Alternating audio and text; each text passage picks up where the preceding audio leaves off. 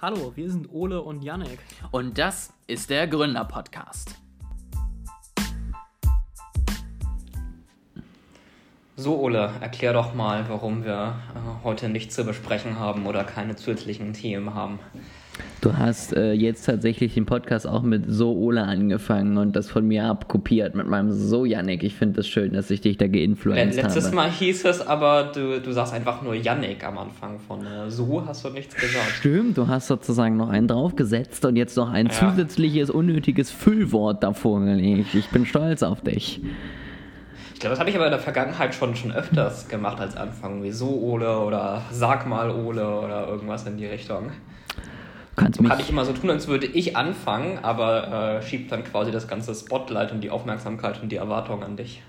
Du kannst mich ja einfach ähm, mal anders ansprechen, irgendwie so mit ähm, Chef, Ihre Hoheit oder sowas in die Richtung. Dann passt das vielleicht auch, dass wir mal ein bisschen Abwechslung in den, in mein, den mein. Angestellter, ich bin ja Ge Gesellschafter, du der Geschäftsführer, da würde ich sagen, ist das eigentlich ganz passend. Du arbeitest ja für mich eigentlich. Können wir einfach irgendwie so einen Vertrag machen, dass du unbezahlt für die Firma arbeitest, dann bin ich wiederum dein Vorgesetzter und du mein Vorgesetzter. Dann sind wir in so einer dauerhaften Spirale des Vorgesetzten-Daseins gefangen.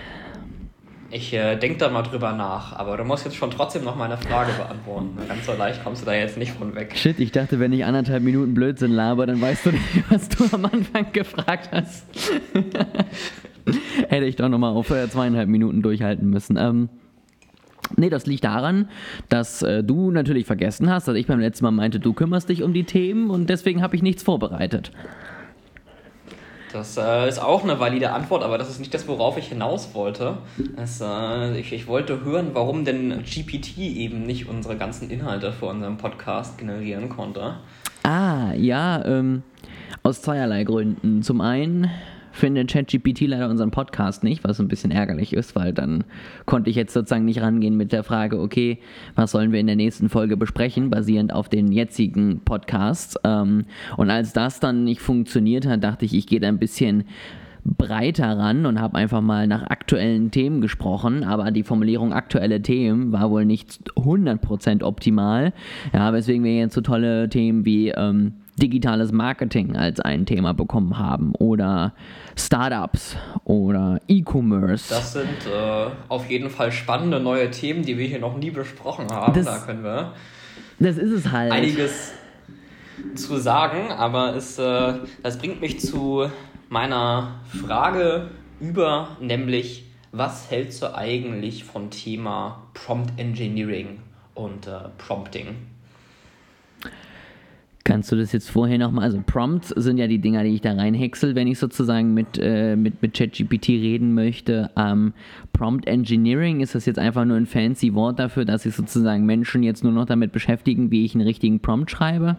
Okay, dann ist ja gut, dann brauchen wir das doch nicht. Ingenieurwesen. Ja, ja, ja, ja, das ist, äh, dafür habe ich Ingenieurswesen studiert, also habe ich nicht, aber wenn ich das hätte, dann würde ich sagen, so meine Freunde, und das mache ich jetzt. Ähm, ich glaube, es ist schon wichtig, dass du wirklich dich mit Prompts auseinandersetzt. Also ich hatte ja meine nicht so gute Erfahrung zu dem Thema ähm, ChatGPT und meinte ja, ich nutze das nicht mehr so ungefähr. Ich habe da keinen Bock mehr drauf. Ähm, und jetzt habe ich die letzten Wochen mal wieder gedacht, ach komm, ich gucke mir das mal wieder ein bisschen an, lass mal wieder ein paar Newsletter damit generieren, ein paar Postings damit generieren. Und ich habe festgestellt, man muss einfach da ein bisschen geschickt rangehen und ähm, sich einfach Gedanken machen, wo möchte ich hin und wie mache ich das. Also es ist eben nicht, ich habe einen Instagram-Kanal, mache alle meine Postings für die nächsten fünf Jahre und ähm, kümmere dich darum, sondern du musst schon gucken, was möchte ich erreichen, was irgendwie sollte ich vielleicht noch dazu schreiben oder eben auch nicht. Ähm, jetzt zum Beispiel als Beispiel, ich habe einen Newsletter gestaltet und ähm, das sollte sozusagen eine Auflistung von zwei verschiedenen Themen sein, also Vergleiche A mit B. Sondern habe ich erst gesagt, schick mir mal einen Vergleich, mach mir überhaupt erstmal diesen Vergleich fertig, dass wir irgendwie darüber reden, was, was wollen wir hier eigentlich, ne? Wie siehst du das, wie siehst du das? Und dann habe ich sozusagen gesagt, okay, aus diesem Vergleich, den du jetzt hier ausgebaut hast, mach mir mal bitte einen Newsletter, der Menschen anspricht, die sich noch nicht so mit dem Thema auseinandergesetzt haben und die vielleicht Interesse haben, eins von den beiden zu nutzen, sodass er eben ganz klar wusste, auch auf welcher Seite soll der Vergleich, ich sag mal, positiv positiver sein. Und ähm, daraus ist ein Newsletter geworden, der wirklich geil war. So. Und deswegen ist es, würde ich eben einfach schon sagen, extrem wichtig, dass du so ein bisschen über diese Prompts einfach nachdenkst.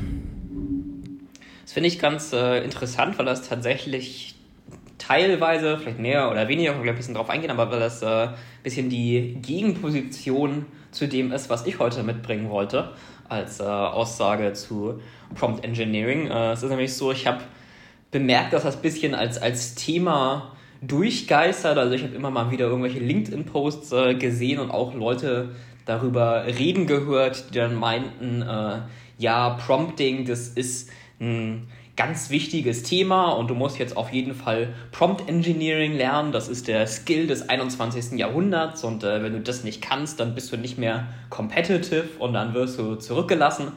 Und also mein Eindruck war halt, ist, du, du musst einfach nur vernünftig mit dem Ding reden.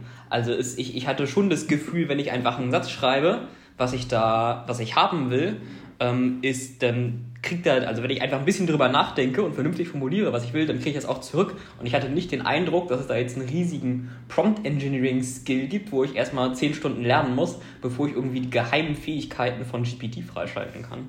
Ja und nein. Also du hast sozusagen ja schon, wie gesagt, einfach dieses Thema, setzt dich damit mal ein bisschen auseinander, guckst dir mal ein bisschen an und wenn du irgendwie unzufrieden bist mit dem Ergebnis, dann versuche es mal ein bisschen anders zu formulieren. Ich finde, das ist schon etwas, was man irgendwie mitnehmen kann aus ähm, der Auseinandersetzung mit diesem Ding, was sich ChatGPT nennt. So, also, ne, ich finde, da sollte man schon so ein bisschen gucken und vielleicht ist da auch wieder die Frage, was, was du eintippst, was ich eintippe. Bei mir ist es zum Beispiel so, wenn ich irgendwie das Ganze geschickt ein. Ähm, leite und zum Beispiel sage, du bist jetzt hier Marketingmanager von meiner Firma, ähm, schreib mir mal zehn Schritte auf, wie du jetzt kleingliedrig sozusagen das umsetzen würdest, damit XY passiert.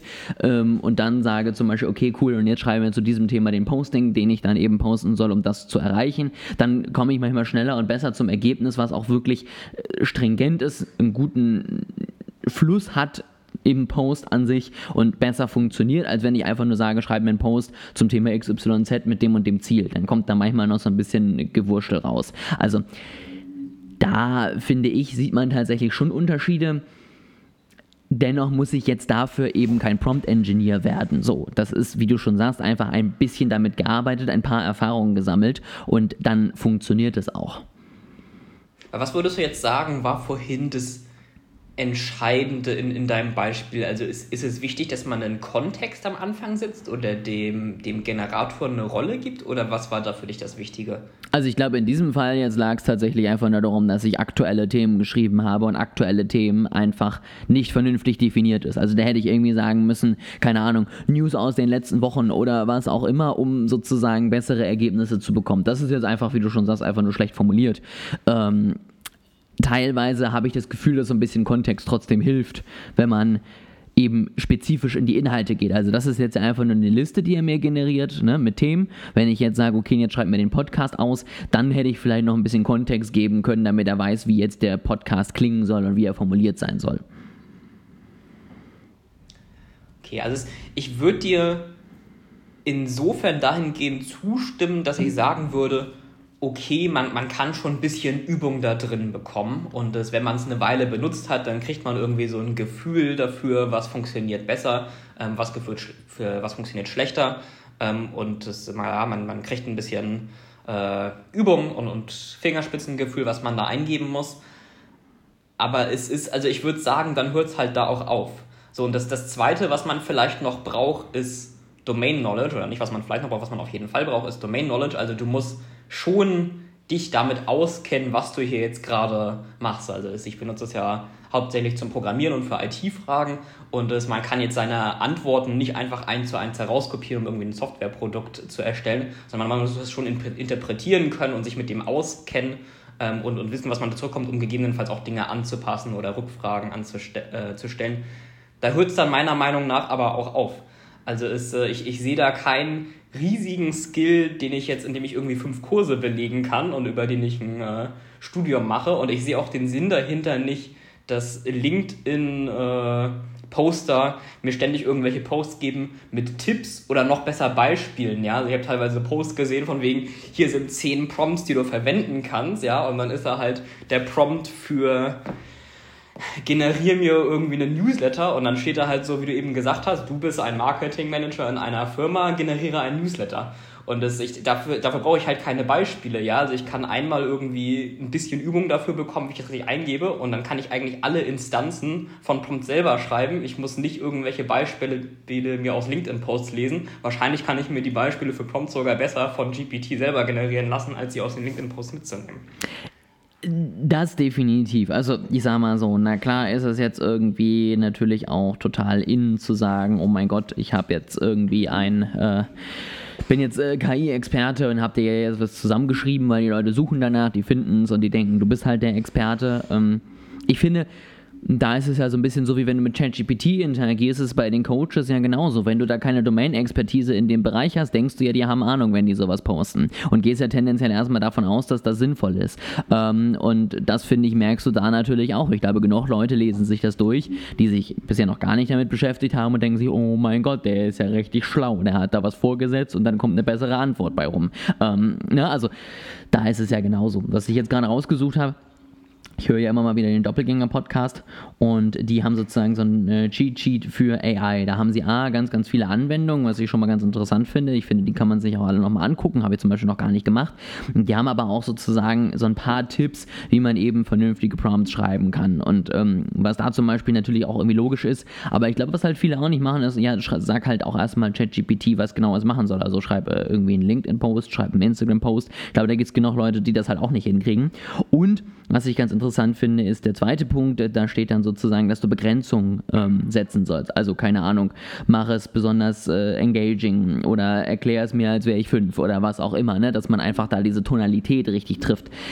Da steht jetzt aber eben auch nicht, und wenn du dann noch das Wort hätte, hätte Fahrradkette in den Prompt mit reinschreibst, dann äh, wird ChatGPT dir das perfekte Ergebnis ausspucken, sondern dann war es das auch. Und ich finde, das sind auch am Ende die Sachen, die du wissen musst. Und die kriegst du raus, wenn du dich eine halbe Stunde mit dem Ding mal beschäftigt hast. Und danach bist du durch. So, dann funktioniert das und dann bekommst du auch gute Ergebnisse, beziehungsweise spätestens dann in der zweiten Korrekturschleife ähm, bekommst du dann auch Ergebnisse, mit denen du zufrieden bist. Äh, ein Grund, warum ich es anspreche, ist, ich hatte eine Rede gesehen von einer Person, die ich jetzt namentlich äh, nicht nennen möchte und die Person hat auch über Prompting gesprochen und äh, was sie gesagt hat, ist, äh, naja, also du kannst nicht einfach nur eine Anweisung nach der nächsten geben, im Sinne von schreib mir einen Newsletter, jetzt schreib mir einen Facebook-Post, jetzt äh, schreib mir einen Slogan für mein Plakat, sondern du äh, musst eben auf das, was er dir gegeben hat, eingehen und sagen, jetzt mach es noch ein bisschen mehr engaging, mach es ein bisschen mehr in die oder andere Richtung und du musst da, da, da, da, da und das, das war seine Aussage. Und das finde ich aus äh, zwei Gründen ganz interessant. Erstmal das da, da, da, da, da am Ende. Also ich habe das Gefühl, er wollte irgendwie darüber reden, wie äh, Prompting gar nicht so einfach ist und man das äh, lernen muss. Dann ist mir aber selber konkret gar nicht so viel eingefallen, was denn da man da eigentlich lernen muss oder was er besonders ist. Deswegen hat er irgendeinen Filler benutzt, wenn er darüber geredet hat, wie, wie kompliziert das Thema auch ist. Und das zweite ist der erste Punkt. Und das, das ist auch vollkommen richtig. Also es, es ist wichtig, nicht nur eine Anweisung nach der nächsten zu geben, sondern es eben zu refinen und zurückzufragen ähm, und so weiter.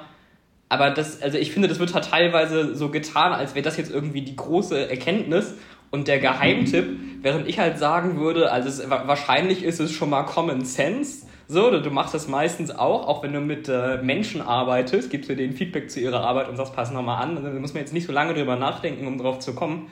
Und zweitens, wenn man nicht von alleine drauf gekommen ist, dann hört man halt einmal, genau wie du gerade gesagt hast, also einer sagt dir das, ja, wie feine das, und dann hast du es gelernt. Also, also, wie du gerade gesagt hast, es ist in einer halben Stunde, hast du es alles durch. Es gibt da keinen kein riesigen Skill und keinen Universitätskurs, den man jetzt irgendwie belegen muss, weil man sonst zurückfällt. Ich glaube, gerade bei textbasierten Anwendungen ist das definitiv so, wo ich es mir nochmal ein bisschen komplizierter vorstellen kann, wo man, glaube ich, nochmal statt einer halben Stunde eine Dreiviertelstunde braucht, um sich damit auseinanderzusetzen, ist so Bild und später auch Video. Ne? Also wenn ich wirklich jetzt Mind Valley oder ähnliches nutze, um mir Bilder erstellen zu lassen. Ich glaube, da muss ich dann natürlich auch nochmal lernen, welche Inputs brauche alles, um vernünftige Bilder erstellen zu können. So. Und wenn ich dann halt irgendwie vergesse, den Hintergrund zu beschreiben und mich dann halt wundere, dass da ein weißer Hintergrund ist, dann ähm, ist das auch was, was ich gelernt habe. Ähm, ich, ich, weiß jetzt nicht, wie die jetzt kostentechnisch aufgebaut sind. Da zahl, jetzt fällt mir das Wort gerade, buchst du, so rum. Da buchst du ja sozusagen deine Kontingente. Da ist es natürlich ärgerlich, wenn du dann den ersten Prompt direkt verkackst, aber grundsätzlich siehst du dann ja auch da, wo war dein Fehler und du passt den einfach an und schreibst ihn nochmal. Und ja, ich glaube, da brauchst du ein bisschen länger, bis du wirklich ein Bild hast, mit dem du dann zufrieden bist. Aber auch das ist am Ende eine Sache von Learning by Doing oder wie du schon sagst, einmal kurz googeln und sagen, worauf musst du achten, damit du was auch immer. Kannst du gleich ChatGPT fragen und dann funktioniert das Ganze so ungefähr. Und ähm, mehr ist es am Ende nicht. Also da frage ich mich dann halt auch, was, was soll man da noch großartig lernen und äh, wie soll man es lernen, weil es funktioniert halt dann doch jetzt nicht so kompliziert. Und wie du schon sagst, wenn ich mit Textern oder Designern zusammenarbeite, muss ich genauso sagen, ich habe mir deinen Text durchgelesen, mach bitte nochmal XYZ und das habe ich auch hingekriegt vorher.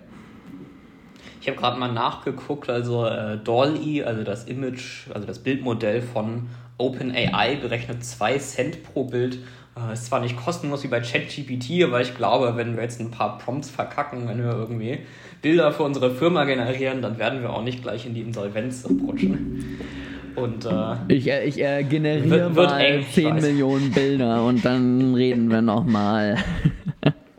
dann würde ich noch auf was anderes äh, eingehen, was du eben gesagt hast, nämlich die, die LinkedIn-Influencer oder die Leute jetzt drüber posten. Und das ist auch ein Eindruck, den ich hatte, also ich glaube, es gibt einige Menschen, die wollen jetzt irgendwie auf den AI-Hype-Train aufspringen oder wollten, als er gerade angefangen hat. Und äh, wollen jetzt irgendwie auch ganz wichtig sein und was mit AI machen äh, sind aber vielleicht nicht ganz schlau genug, um sich durch die lineare Algebra von neuronalen Netzwerken und äh, der Architektur von Transformer-Modellen zu arbeiten. Also gucken sie, was sie machen können, sondern was machen sie? Sie machen halt äh, Prompt Engineering, weil man darüber halt was schreiben kann. Und es ist also, stimmst du mir dazu oder glaubst du vielleicht, ich bin da auch ein bisschen biased? Weil es gibt halt viele Leute wie mich, glaube ich, also ich habe es jedenfalls auch schon bei anderen bemerkt, die sich schon länger mit AI beschäftigen, die das auch auf einer eher technischen Ebene machen und jetzt irgendwie den Hype mitkriegen äh, und sehen, dass irgendwelche anderen Leute jetzt ankommen, äh, drei Minuten was über Prompt Engineering gelesen haben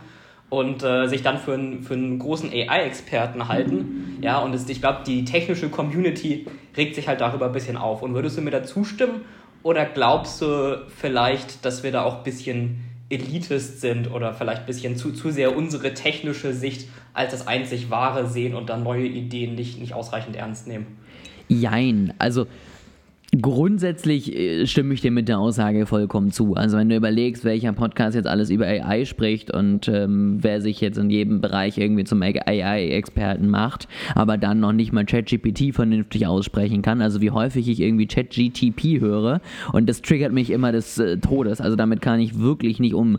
Ähm, also, ne, und dann aber danach irgendwie einen ganzen Podcast dazu machen muss, wie toll das Ding ist, da denkst du dir halt schon so, komm, Hast du denn wenigstens zwei Artikel gelesen oder woher beziehst du jetzt dein Wissen? Ähm, das finde ich dann immer ein bisschen unnötig. Auf der anderen Seite, wie gesagt, ich glaube, Menschen, die sich doch gar nicht damit beschäftigt haben, denen wird mit so ein paar von diesen Posts jetzt sicherlich äh, geholfen mit dem Thema Prompt Engineering. Ähm, deswegen ist es jetzt vielleicht nicht komplett unnötig, aber zu 95 Prozent würde ich mal sagen, stimme ich der Aussage zu und ähm, zu 95 Prozent ist es aber, glaube ich, in jedem Hype so. Ich meine, ich hatte doch schon in der ersten Podcast-Folge, glaube ich, wo wir zu dem Thema gesprochen haben, halt gesagt, dass der eine, der meinte, ja, Krypto war jetzt ja schon ein Hype und man muss ja nicht immer auf jeden Hype aufspringen und er wird sich jetzt versuchen, beim nächsten Hype zurückzuhalten. In derselben Podcast-Folge meinte, ja, aber äh, AI und ChatGPT, das ist ja jetzt wirklich das neue große Ding und da wird er jetzt Experte drin, wo ich mir dachte, ja, cool, vielleicht ist es das, ähm, vielleicht hast du auch recht, aber was hast du eigentlich vor fünf Minuten nochmal gesagt? Also, äh, weiß ich nicht. Ich habe leider noch keine von diesen großen AI- oder Chat-GPT-Experten getroffen, die äh, mir irgendwas verkaufen wollen oder irgendwas Spannendes darüber erzählen wollen oder einen Kurs oder so. Weil ich würde die dann ganz gerne mal fragen, was denn eigentlich GPT, also die drei Buchstaben G, P und T bedeuten. Wenn die schon das nicht in der richtigen Reihenfolge aussprechen, dann kann das da ja nicht so besonders weit kommen. Das ist übrigens ein Wissen, also liebe, liebe Podcast-Hörende, wir hatten irgendwann vor vier Folgen oder so, hattest du uns mal erklärt, wie genau GPT zusammenkommt. Und ich habe es mir tatsächlich gemerkt. Also das ist so ein richtig gutes Angeberwissen, was du in jeglicher Runde auch mal raushauen kannst. Ja? Also ich werde jetzt immer mega kompetent, weil ich halt von dir gehört habe, wie die Dinge heißen. Und Wofür die drei Buchstaben stehen. Genau, ich, ich krieg's zwar dann immer erst im ersten Anlauf nicht zusammen, aber im zweiten funktioniert es dann und alle sagen, oh mein Gott, der ist so schlau. Also Leute, hört mir ja auf Yannick, dann wirkt ihr schlauer. Jetzt muss ich dich aber schon noch quissen, das weißt du, ne? Du kriegst auch zwei Anläufe. Was bedeuten die Buchstaben denn jetzt? Äh, General Pre-Learned Transformer, oder? Ah, gut, also ich sag mal immer, immer in die richtige Richtung. Also Transformer ist schon mal richtig. Nice. Und dann, äh, also pre-learned, gut, ist man, man sagt eigentlich pre-trained, ist es Sag offiziell, wobei pre-learned auch in die richtige Richtung geht. Und das äh, G steht für generative. Ah, Dinge generative. generiert, also Shit. Text generiert. Ja, da ist was dran, ja.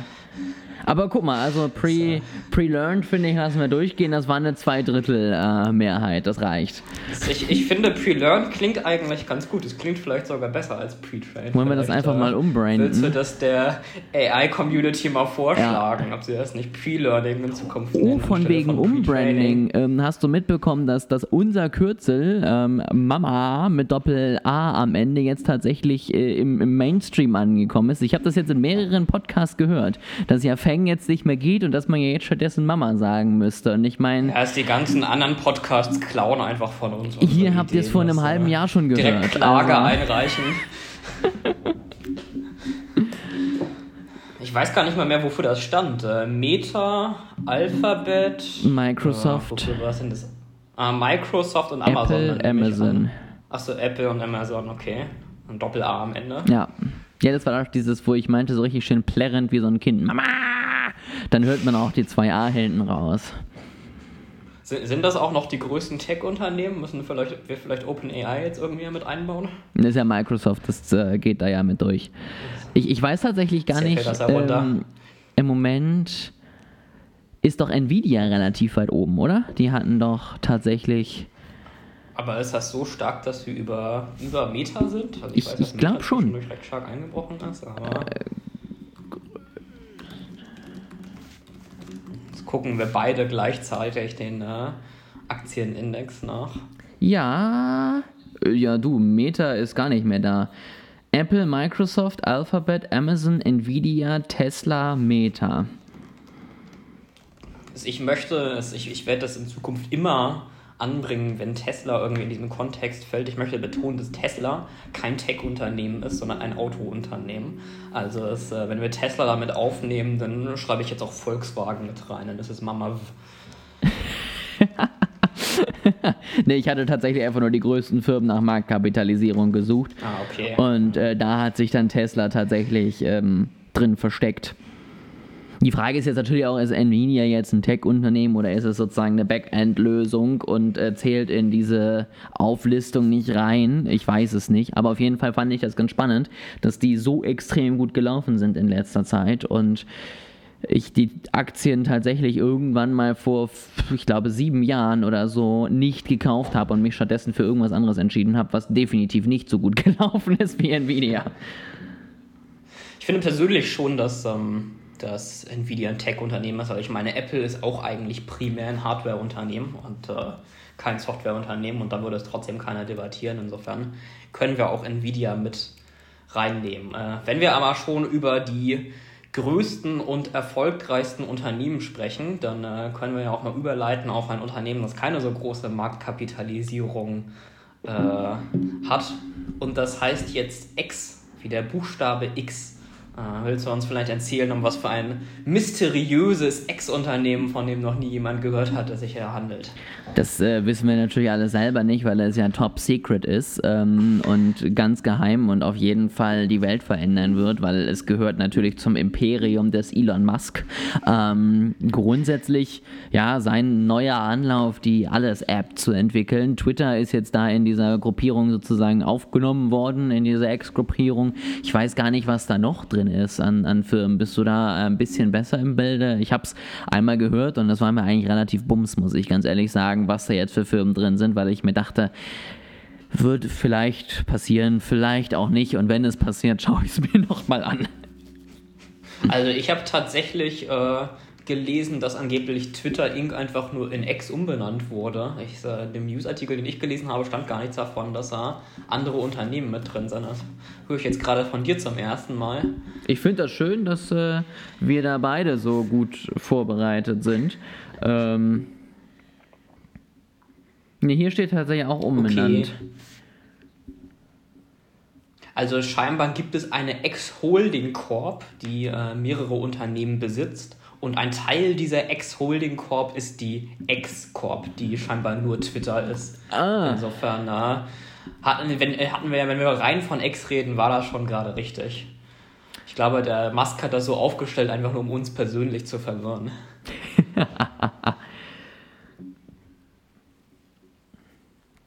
ja, aber sonst ist da auch noch nicht viel drin, ne? Also es ist ja tatsächlich ähm, gar nicht so die super neue Idee. Also er hat letztens Twitter dazu umbenannt, äh, aber er hat schon vor vielen Monaten, schon zu Akquisition, Akquisitionszeiten getwittert äh, oder sollte ich vielleicht sagen geäxt jetzt, äh, hat er schon veröffentlicht, dass er, nachdem er das übernommen hat, das jetzt zu X the Everything App umbauen will.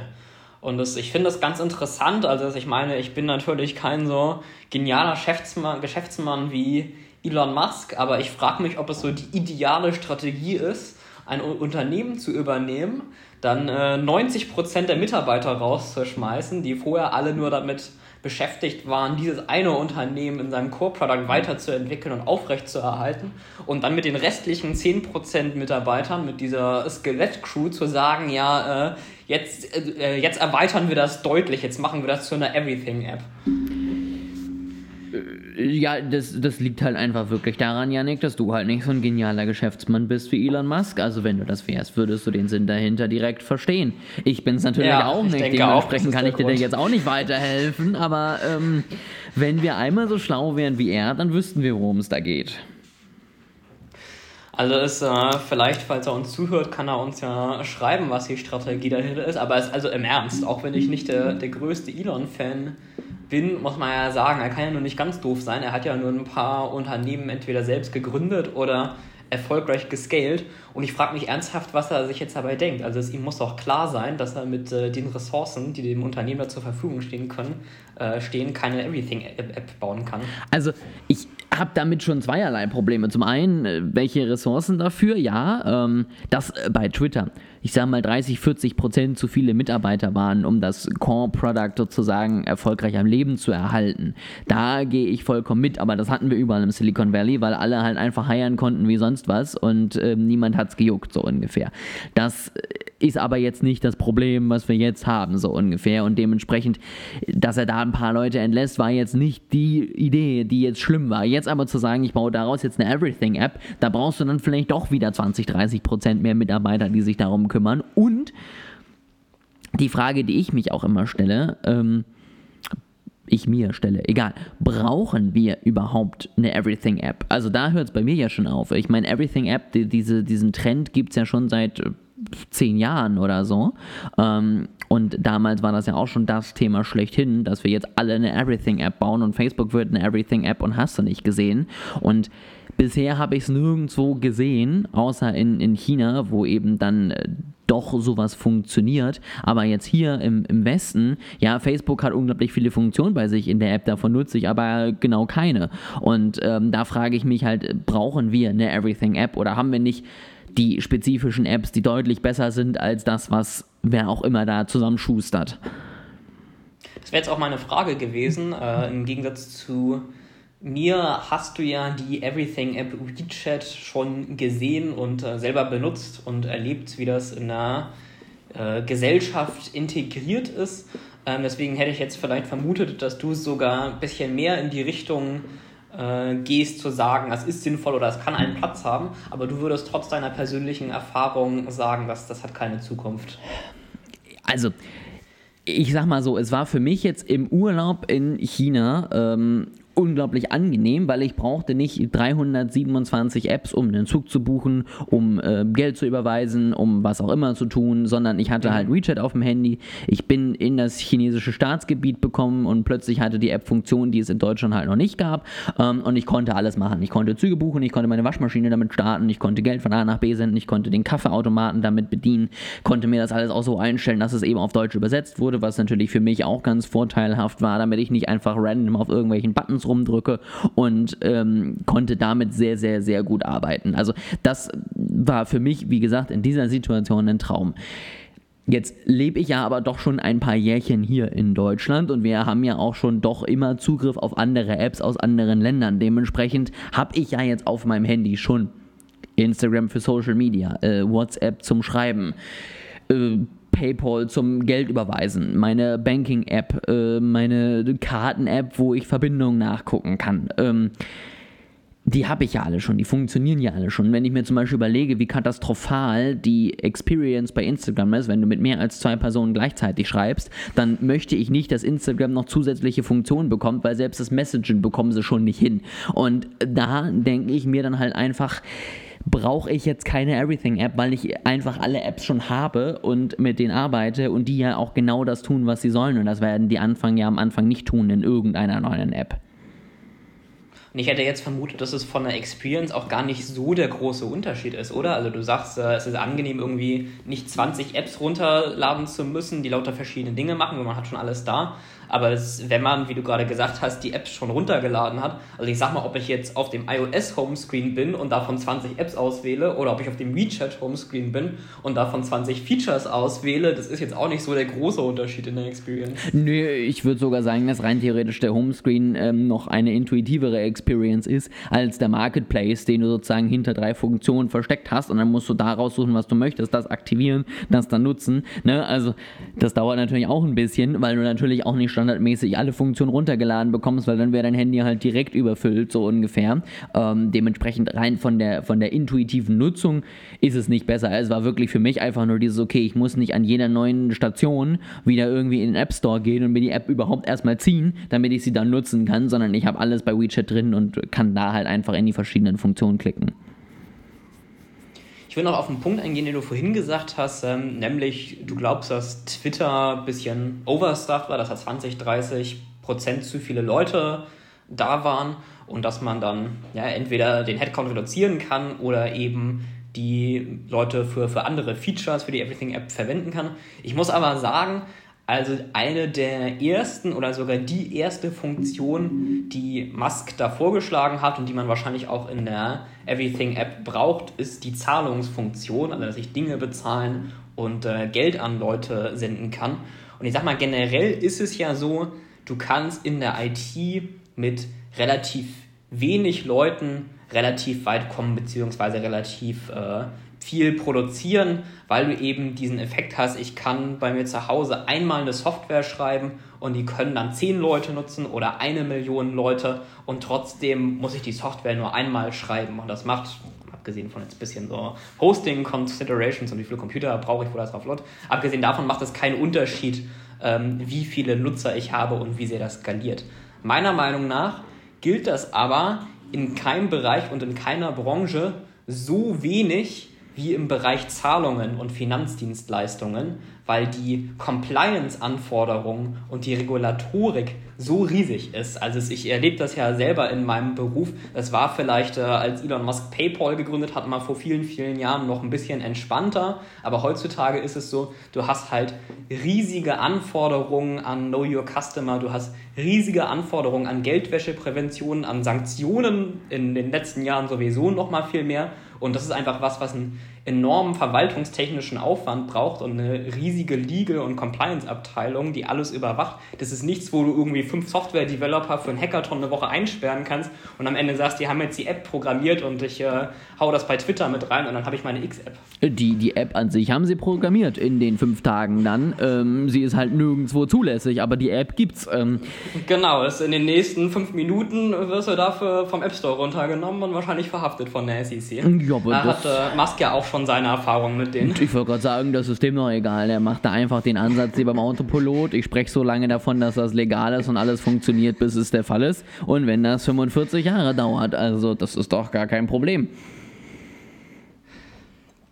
Und äh, den nächsten Faktor, den ich auch noch mitbringen würde, ist, äh, vielleicht kannst du da auch noch ein bisschen was ausführen aus deiner eigenen Erfahrung. Ich glaube, bei WeChat war halt auch die Zusammenarbeit mit der Regierung ein großer Faktor. Also das ist ja generell in China so, da ist ja nun mal der Staat und die Regierung ähm, deutlich eher in das Wirtschaftsleben involviert und will vielleicht auch, dass es eine Everything-App gibt, ähm, um dann dieses Unternehmen, diese Everything-App mit kontrollieren zu können und auch überwachen zu können.